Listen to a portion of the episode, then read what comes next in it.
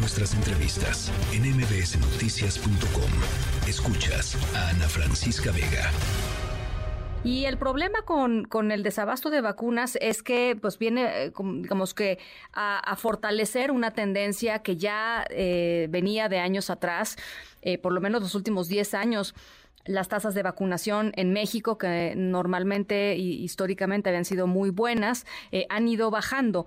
Eh, se ha ido agudizando la, baja eh, vacunación en los últimos cinco años. Las, la cifra que nos arrojó la última encuesta nacional de salud y nutrición es que la mitad de los niños en México no cumplen con un esquema completo de vacunación al cumplir un año y casi el 73% no ha concluido eh, sus segundas dosis cuando así lo requieran. Esto, por supuesto, pues tiene eh, consecuencias eh, a muy corto plazo y también a largo plazo. ¿Qué es lo que está pasando con esta vacuna y particularmente con la vacuna BCG y también con la vacuna de la hepatitis? el doctor Mauricio Rodríguez Álvarez, con quien hemos platicado aquí en varias ocasiones, profesor de la Facultad de Medicina de la UNAM, con 20 años de experiencia en el estudio de enfermedades infecciosas y el desarrollo de vacunas. Me da mucho gusto platicar contigo, Mauricio.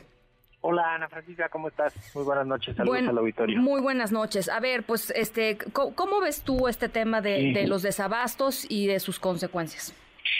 Bueno, para empezar, pues es un fenómeno mundial que lo ha reconocido muchos otros países, la misma UNICEF, eh, que es la del Fondo de las Naciones Unidas para la Infancia, la misma Organización Mundial de la Salud.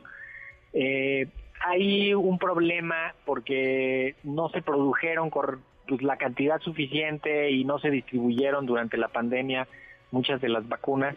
Y entonces ahorita hay, hay un rezago que bien lo ilustraba la entrevista que, que le hicieron al secretario de Morelos, ¿no? Justamente en cuanto les lleguen, pues se tienen que poner al día con lo que estaba rezagado. Entonces, todo el mundo está ahorita tratando de ponerse al día con lo que está rezagado y entonces eso pues le pone más presión al mercado de las vacunas y eso compromete la disponibilidad.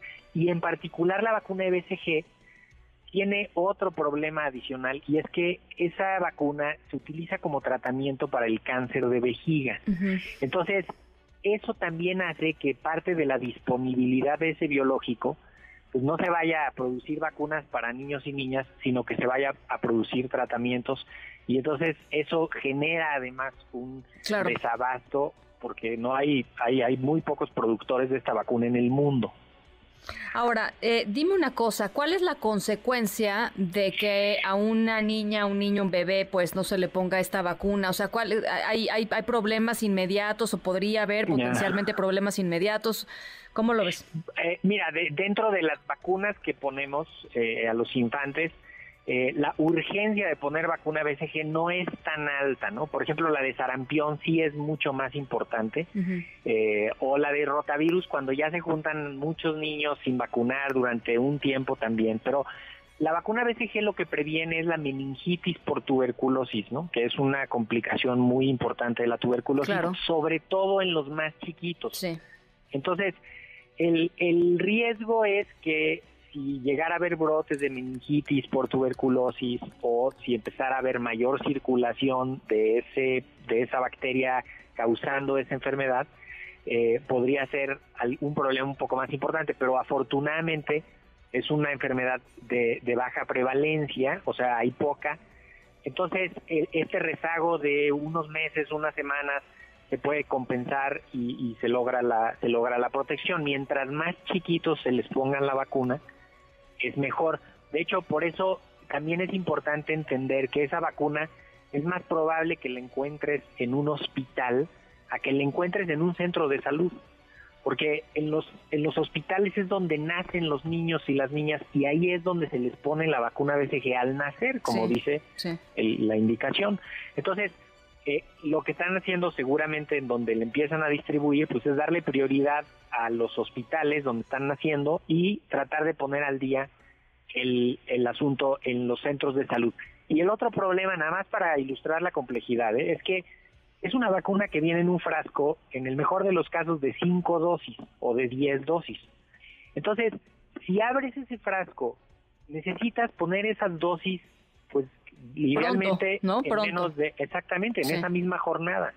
Entonces también por eso es es posible que en algunos lugares lleguen y les digan, no, es que hoy no vamos a poner esta, porque nos necesita, o sea, se necesitan esperar a que se junten 10 para que se use lo mejor la, la vacuna. Entonces, todo esto entra en juego. ¿eh? Sí, ahora, eh, eso, eso que tú dices y que, y que en, cierto, en cierta forma el tema de, de, que regrese la gente puede ser problemático, lo vimos en, durante la pandemia de COVID, Mauricio, ¿no? O sea, la gente le decían, este, pues vuelve la semana que entra y pues ya no regresaban la semana que entra, ¿no? Exacto, este, exacto. y eso sí, es, eso sí puede ser problemático. Sí, o, o cuando no queda claro de si va a haber o no, pues ya la gente mejor ya ni se acerca, ¿no? Eso se llaman oportunidades perdidas de vacunación. Sí. Y ahí muchas veces pues depende de la persona, o sea, en realidad la población ahorita tiene que también tener una disponibilidad y una una actitud diferente porque pues hay que entender esto que está pasando, es, es un problema mundial, no es un fenómeno exclusivo de México. Imagínate cuántos millones de niños en el mundo se quedaron sin vacuna BCG en los últimos dos años. Entonces, se está tratando de poner al día todo el mundo con esas vacunas. Entonces, hay que optimizar su uso y hay que hacerlo lo mejor posible. Yo tengo algún, una información de que la semana que entra empiezan a distribuir ya este, la, las vacunas BCG seguramente a los hospitales y luego de ahí pues ya cada estado define cómo, que también ese es otro punto. O sea, hay cosas que dependen de los estados, del, dependen otras de las instituciones que vacunan el IMSS, el ISTE, otras que dependen de la Secretaría de Salud Federal es un enredo, ¿eh? Sí, es un enredo y, pues sí, y la gente finalmente pues no tiene lo que hace rato platicábamos de las pensiones, ¿no? Bueno, pues la gente no tiene por qué saberlo, o sea, la gente nada más tendría que llegar a su clínica o su hospital y, recibir el tratamiento eh, adecuado. En fin, eh, vamos a esperar, ojalá que efectivamente sea, sea rápido eh, la, distribución. También hablaban de la distribución de la vacuna de hepatitis, que también se pone de bebitos, ¿no? Sí, la de hepatitis, fíjate que también hubo problemas de producción de esa vacuna en los años pasados y de, y de que no podían entregarle lo suficiente a la Secretaría, ¿no? Y a, todos los clientes que son. Entonces, lo que termina pasando es que la hora la aplican en la hexavalente. Entonces, la primera dosis de hexavalente se pone a los dos a los dos meses de edad del niño o la niña. Entonces ahí es donde va la primera de hepatitis B, que va perfecto. O sea, es es un buen momento para la protección y después pues hay que ponerle todos los refuerzos, esas se ponen cuatro dosis hasta terminan hasta los 18 meses de completar el esquema. Y lo mismo, si un día llegan y no hay, pues habrá que regresar y esto e, es, ahorita estamos en un momento de de pues de incertidumbres porque en lo que llegan las vacunas, en lo que se distribuyen, en lo que la gente se entera, en lo que hay o no, hay colonias en las que están en serio voceando diciendo que van a poner una unidad móvil de vacunación para todos los niños y las niñas, cuando menos yo he visto eso en la en la alcaldía de Tlalpan. Este, y hay otros lados donde dicen que no hay porque pues ya se acabaron. Entonces, sí hay una variabilidad local muy alta ¿eh? y entre los estados no se diga. Bueno, pues entonces eh, a ponerse buzo, ¿no? Buzo, buzo caperuzo, como dicen ahí, ¿no? Y, e insistir Sí, a ponerse buzos y, y también en cuanto haya, pues comunicarlo, este, informar. Creo que sería mucho más positivo cuando veamos notas periodísticas de decir dónde sí hay. O sea, pero es que sabes qué, te voy a decir una cosa, Mauricio. Nosotros tratamos de encontrar dónde sí hay, pero la información no es pública. Sí, entonces nos encantaría poder decir dónde sí hay. Este, la cosa es que no es público. No, en cuanto en cuanto sepamos en cuanto sepamos dónde están, podemos ayudarlos también a ustedes para decir, miren, en estos centros, en estos hospitales, ahí hay, y, también eso nos va a permitir comunicar de manera más efectiva claro. y, hacer que la gente vaya y se terminen de completar los Yo creo que eso es parte del servicio público que tienen que dar los medios de comunicación. Entonces, este, por favor, este, en cuanto lo, en cuanto lo sepas, este, por supuesto que estamos, este, abiertísimos a que el, chiste es que los niños y las niñas estén vacunados, ¿no? Ese es, ese es el propósito de. Sí, que se que se completen los esquemas. Igual cuando empiece lo de COVID en octubre, pues, desde que empiece hay que también decir dónde van a estar y a qué hora van a estar para que la gente vaya a tiempo, porque pues nos podemos ahí eh, optimizar los recursos y estar protegidos con refuerzos los que tengan que protegerse. Y nosotros te vamos a hablar este, en, las próximas semanas justamente porque eh, lo recordábamos hace ratito antes de que entraras al aire, eh, tú nos ayudaste muchísimo durante los dos primeros años de la pandemia a justo a, entender lo que nos estaba pasando. Entonces, por supuesto que ahora que, regrese, digamos, porque además ahí, van un poquito arriba los, los casos de COVID.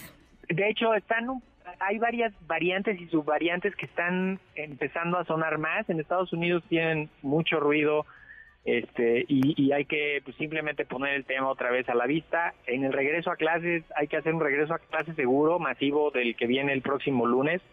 Si tienen síntomas no vayan a la escuela, usen un cubrebocas. Si tienen síntomas, busquen diagnóstico y acompañamiento médico, promuevan la ventilación para evitar cuando menos las primeras semanas que, pudiera haber algunos contagios en las escuelas.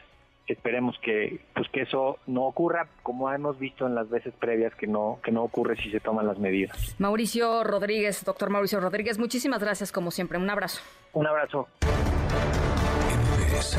Noticias.